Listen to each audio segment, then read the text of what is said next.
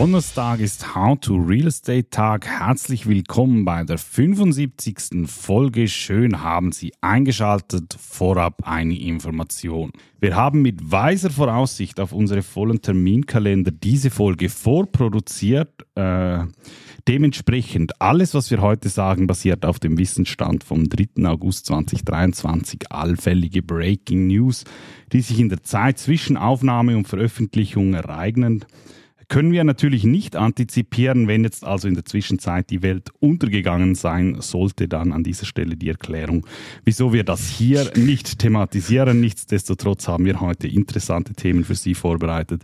Mein Name ist Michael Mayer. Gegenüber von mir begrüßt Sie Crowd aus CEO Robert Plantag. Grüezi miteinander. How to Real Estate, der Immobilienpodcast mit Robert Plantag und Michael Mayer. Präsentiert von Crowdhouse und Propertunity.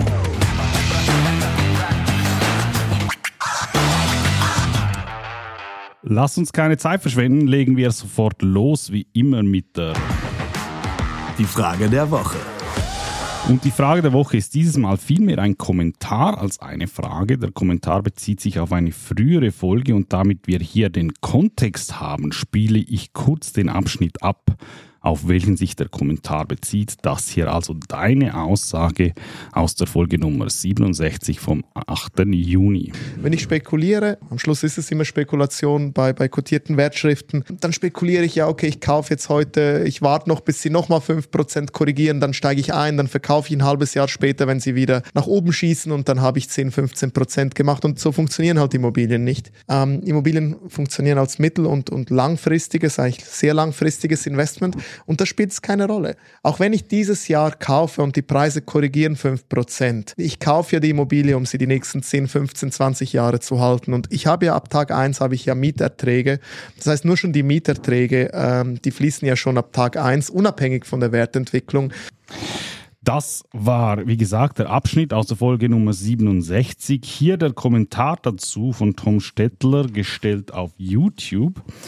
Im Grundsatz stimme ich Ihnen zu, die Mieten fließen ab Tag 1, andererseits fließen auch Unternehmensgewinne, Klammer Dividenden, ab Tag 1 und wenn Sie Ihr Argument Langfristigkeit, Klammer auf mindestens 10 bis 15 Jahre auf Wertpapiere anwenden, breit diversifiziert, dann hat es nichts mehr mit einer Spekulation zu tun. Im Gegenteil, reale Performance ist historisch bei Aktien höher als bei Immobilien. Aber genau dieses Gegeneinander ausspielen hat mich zu diesem Kommentar veranlasst. Ich höre Ihnen sehr gerne zu, aber es gibt keinen rationalen Grund, Immobilien gegen Wertpapiere auszuspielen außer Eigeninteresse. Frage, das eine tun, Klammer auf Renditeobjekt und das andere, Klammer auf Aktien, eventuell Obligationen nicht lassen.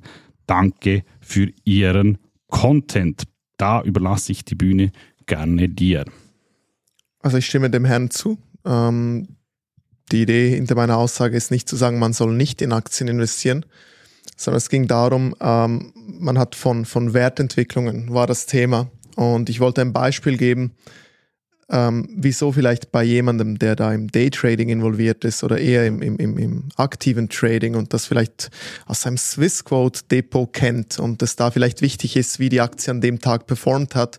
Und ich meine, das, was jetzt der Herr erwähnt hat, in eine Aktie zu investieren über 10, 15 Jahre, das sehe ich sehr wenig. Ja? Mhm. Also klar ist das so, wenn man zurückschaut und, und sich da ein virtuelles Portfolio retrospektiv zusammenstellt, äh, kann man sagen, dass Aktien vermutlich Immobilien je nach Lage outperformed hätten oder auch nicht. Ähm, aber wer macht das denn schon? Also weißt du, du bist bei, bei einer Aktie, bist du tendenziell eher dazu geneigt, diese mal schnell zu verkaufen, deshalb kaufst du dir eine kotiert, ein kotiertes Papier. Ähm, aber jetzt nochmal zurück zur Frage.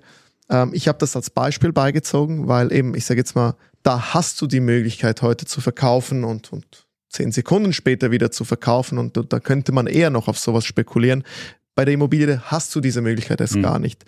Bedeutet nicht, äh, dass man sein ganzes Geld nur in Immobilien anlegen soll, sondern äh, ich meine, der Grundsatz, dass man ein schön diversifiziertes Portfolio an verschiedenen Anlageklassen hat, daran ändert sich nichts, äh, auch kein, auch kein Eigeninteresse. Ich habe nichts davon, wenn, wenn unsere Kunden nur Geld in Immobilien haben. Es ist auch gut, wenn sie Geld äh, Cash haben. Es ist gut, wenn sie Geld in anderen Anlageklassen haben, weil alle diese Investments haben andere Charakteristika, die dann wieder zugutekommen. Weil ich sage jetzt mal eben, weil Immobilien ja so, so langfristig sind, sind sie eher illiquide.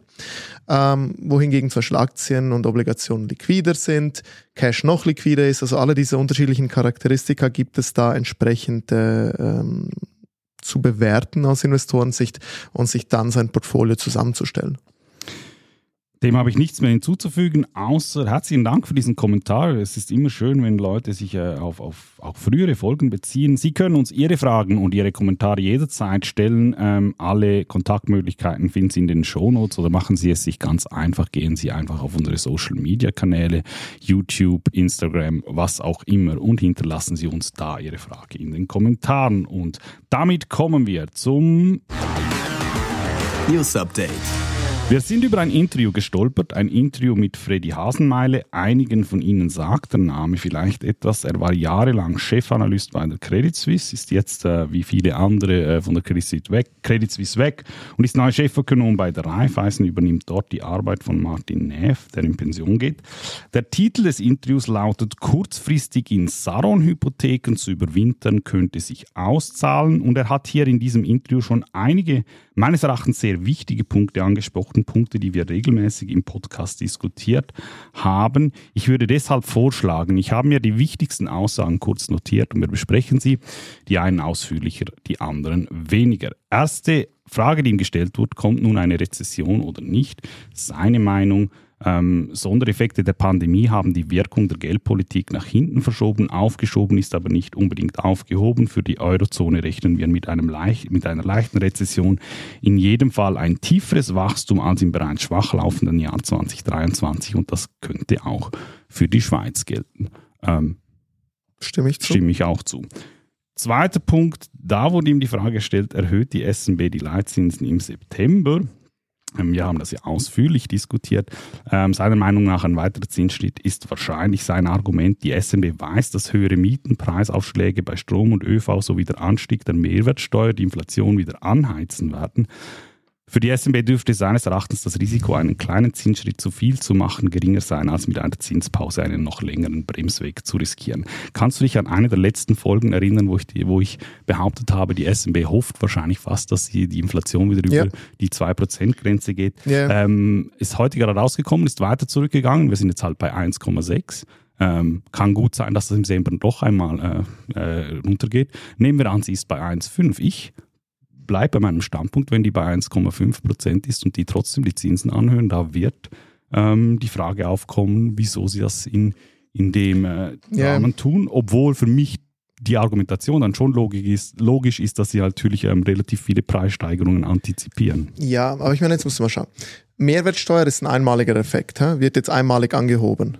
Äh, da, da, also, ich bin kein Ökonom, aber äh, korrigiere mich, wenn ich was Falsches sage ähm, an den Effekten von der einmaligen Erhöhung der Mehrwertsteuer. Hat das wirklich so viel mit dem Leitzinssatz zu tun? Ich weiß es nicht.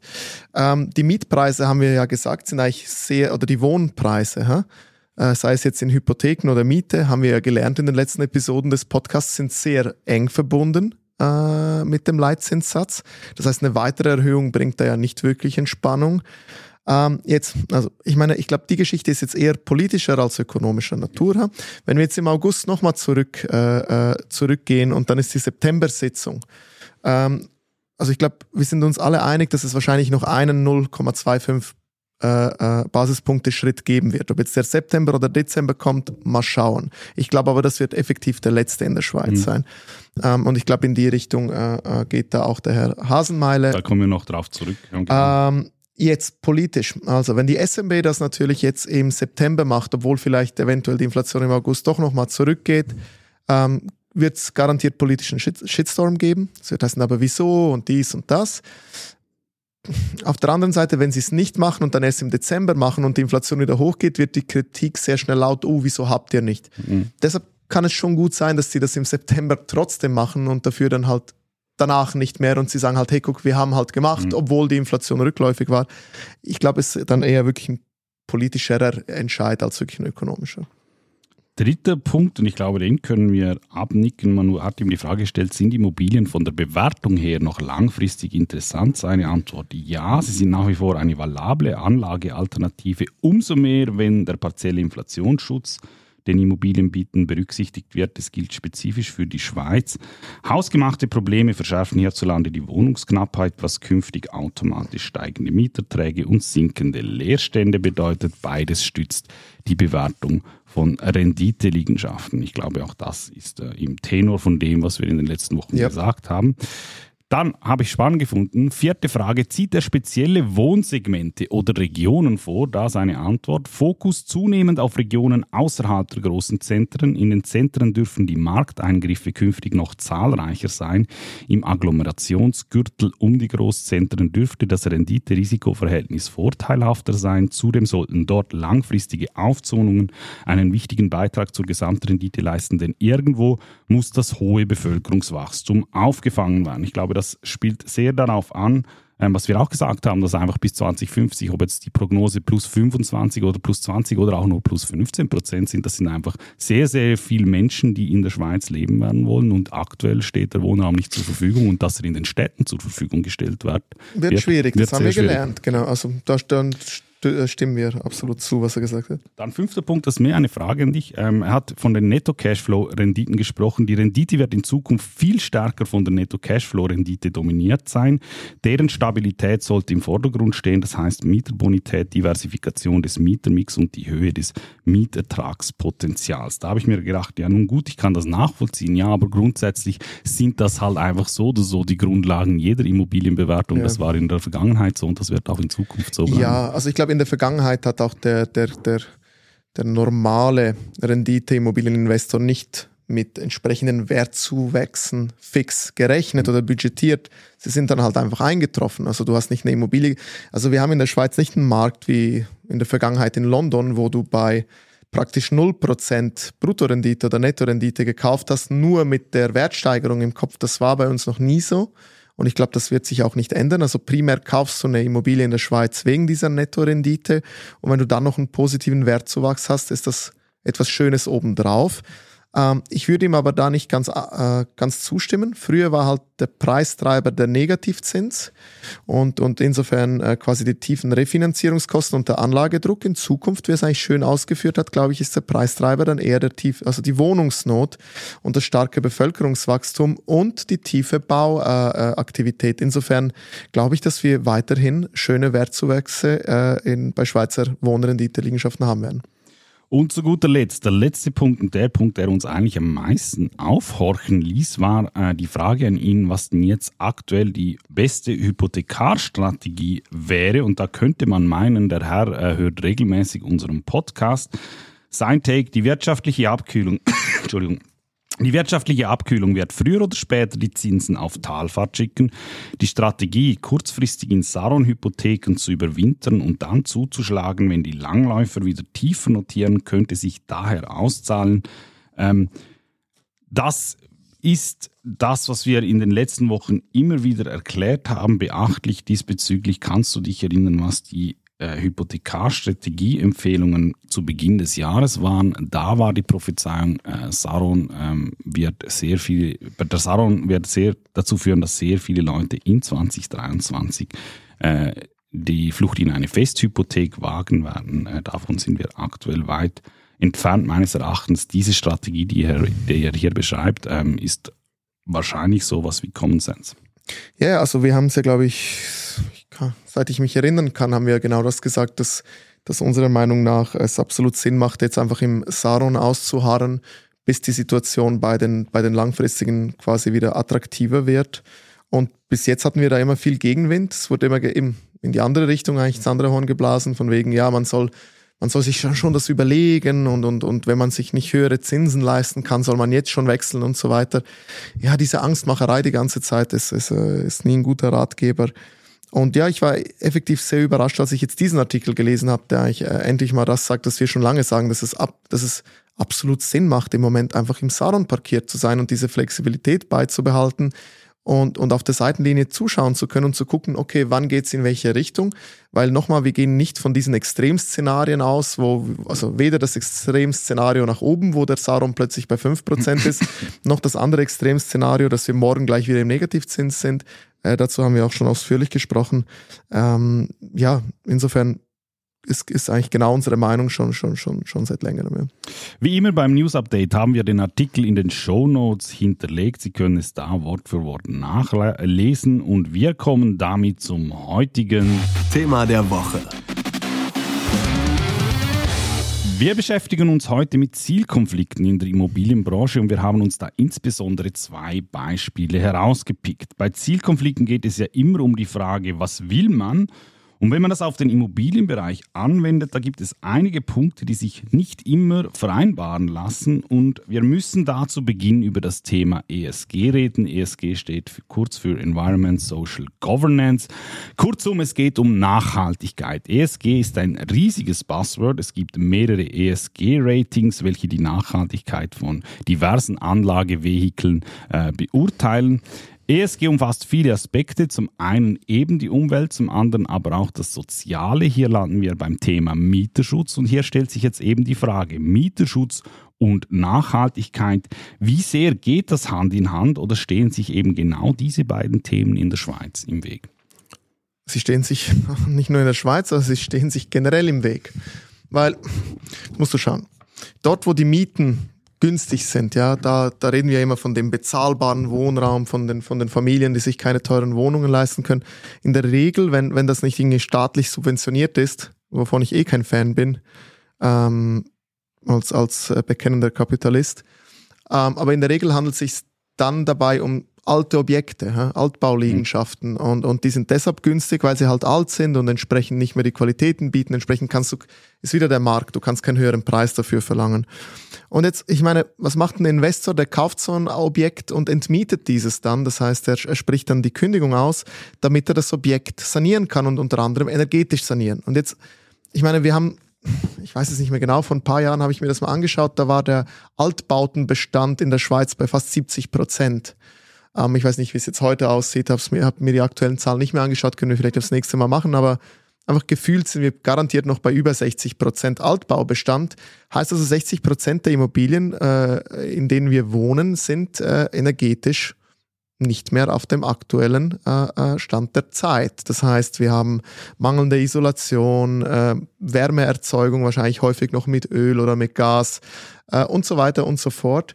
Und ich meine, was passiert jetzt, wenn du jetzt dahin gehst, so ein Objekt kaufst, und, um, um dieses energetisch zu sanieren, damit es dann wieder nachhaltig ist, musst du ja irgendwo deine Anschaffungs- und Investitionskosten logischerweise kapitalisieren, musst also entsprechend hochgehen mit den Mieterträgen. Was bedeutet das? Du bist automatisch der böse Immobilienhai, Immobilien entmietet. Und ich rede jetzt nicht von den Extremfällen, wo du einfach entmietest und nichts machst und dann die Miete hochschlägst, weil du es kannst. Es gibt solche Fälle, aber es sind vereinzelte Extremfälle. Ich rede jetzt vom, vom normalen Immobilieninvestor, der, der das macht. Ähm, und, und das geht nicht. Also weißt du, wie, wie, wie, wie möchtest du das unter einen Hut bringen? Und, und das geht halt nur, indem auch der Mieter versteht, hey, guck, Nachhaltigkeit hat einen Preis. Und die Leute müssen halt das verstehen, dass, dass, dass wenn du nachhaltig bauen möchtest, dann, dann, dann, dann muss das halt teurer sein. Und wenn man dagegen kämpfen will, muss man mehr Wohnraum zulassen. Und dann sind wir wieder beim Thema, was du vorher angesprochen hast. Wenn halt in der Stadt Wohnbau äh, äh, blockiert wird, weil es ein bisschen zu laut ist, weil es Tram vorne durchfährt, ja, okay, dann weichst du auf die verbliebenen Liegenschaften aus und weil es davon nicht viele gibt und weil du so viel Nachfrage nach Wohnraum hast, ja, da kannst du halt die Preise hochnehmen. Weißt du, der Staat muss nicht eingreifen, der Staat muss weniger eingreifen, weniger Neubauten verhindern, dann entstehen mehr Neubauten, es gibt mehr Wohnungen, was automatisch bedeutet, dass ich als Bauherr und Immobilieninvestor nicht mehr jeden Preis verlangen kann. Ähm, und dann hast du diesen Effekt, dass, dass, dass du genug bezahlbaren Wohnraum hast, der dann auch noch nachhaltig gebaut ist. Aber so wie es heute ist, also ich habe ja keine andere Möglichkeit. Also weißt du, Baubewilligung für Neubau auf der grünen Wiese zu bekommen, dauert ewig. Eben, dann habe ich mhm. überall die Verhinderer, dann habe ich überall die Leute, die Einsprachen machen, um mich damit zu erpressen. Ähm, kein Wunder geht die Bauaktivität zurück, ja, extrem teuer auch, äh, wieder Fachkräftemangel, also bauen macht echt keinen Spaß im Moment. Und wenn ich dann schon baue, kaufe ich in der Regel alte Objekte, die ich umbauen kann und diese wieder quasi energetisch und nachhaltig dann umzubauen. Und da kommt wieder der Widerstand und sagt, ja, ihr seid böse Immobilienhai. Also zu, mit, mit dieser Reederei alleine kann man dieses Problem nicht lösen. Da muss man einfach mal die Augen aufmachen und sagen, hey, es ist wie es ist. Irgendwo muss es halt wehtun. Mhm. Bevor wir zum zweiten Beispiel kommen, das in eine ähnliche Richtung geht, meine Frage, diese ganzen ESG-Ratings, Ähm, da muss man vielleicht schon unterscheiden zwischen einem privaten Investor und einem äh, institutionellen Investor. Einem privaten äh, Investor können diese ESG-Ratings per se eigentlich relativ egal sein, aber äh, für die institutionellen Investoren sind diese ESG-Ratings halt schon etwas, anhand dessen sie halt auch beurteilt werden. Ja, ja, also wir hatten es ja in der letzten Folge oder vorletzten, wo wir über die institutionellen Investoren gesprochen haben.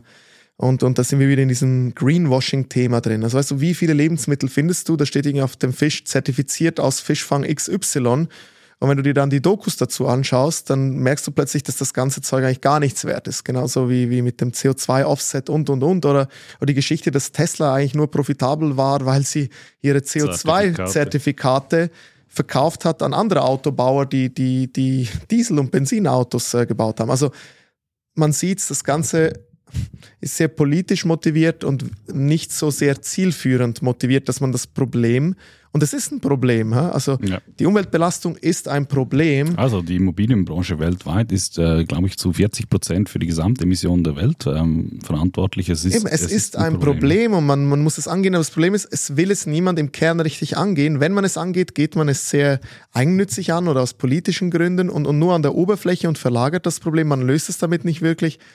Ähm, und, und bei den Institutionellen ist es genau das. Man hat irgendwann bemerkt, oh, es ist ein Trend, die Leute wollen sich selber greenwashen, wollen nachhaltig investieren. Wenn also auf einem Immobilienfonds draufsteht, dass dieser nur nach ESG-Rating XYZ investiert und nur in nachhaltige Objekte, hat man das Gefühl, man tut etwas Gutes.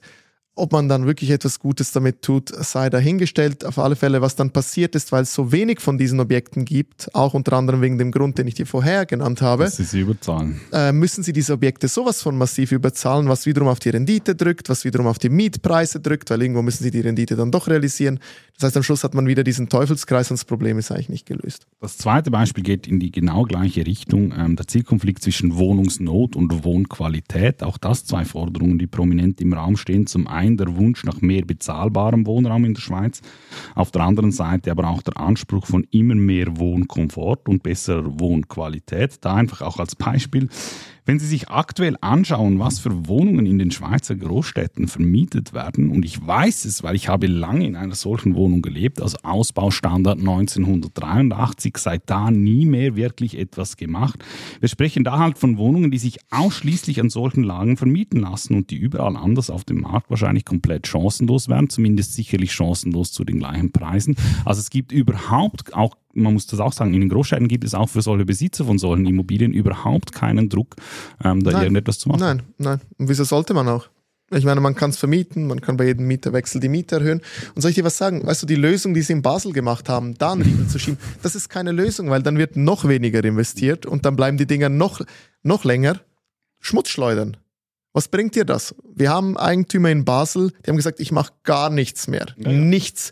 Das heißt, plötzlich hast du mit einem völlig dämlichen politischen Entscheid, Nein. wo du eigentlich Mieter schützen wolltest, was gemacht, was, was für die Nachhaltigkeit und von wegen CO2-Bilanz und so, das ist es ist halt realitätsfremd, weil es komplett man, man, man, man, denkt halt, okay, man macht das sowas und man vergisst dabei völlig, dass man halt, wenn man das macht und sagt, okay, so wollen wir quasi steuern, welche Wohnung gebaut wird, dass man da immer noch auf die Bauwirtschaft angewiesen ist. Und wenn sich die Bauwirtschaft das halt anschaut, dann denkt sich die Bauwirtschaft, okay, ihr auf Deutsch gesagt, ihr könnt mich mal, da ja. mache ich halt nichts mehr, ich gehe halt anderswo ja. hin.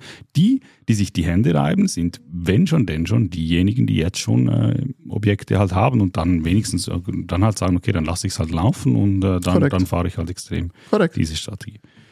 Gut, ähm, ich habe dazu nichts mehr anzufügen. Ich weiß nicht, ob du noch einen Punkt hast. Abonnieren Sie unseren Kanal. Genau. Hinterlassen Sie uns ein Like. Wir würden uns sehr genau. darüber freuen. Ja, richtig. Ähm, wenn Ihnen das gefällt, was wir hier tun, äh, wir freuen uns wirklich sehr über positive Ratings auf jedem Kanal, egal wo Sie das uns, äh, wo Sie uns hören.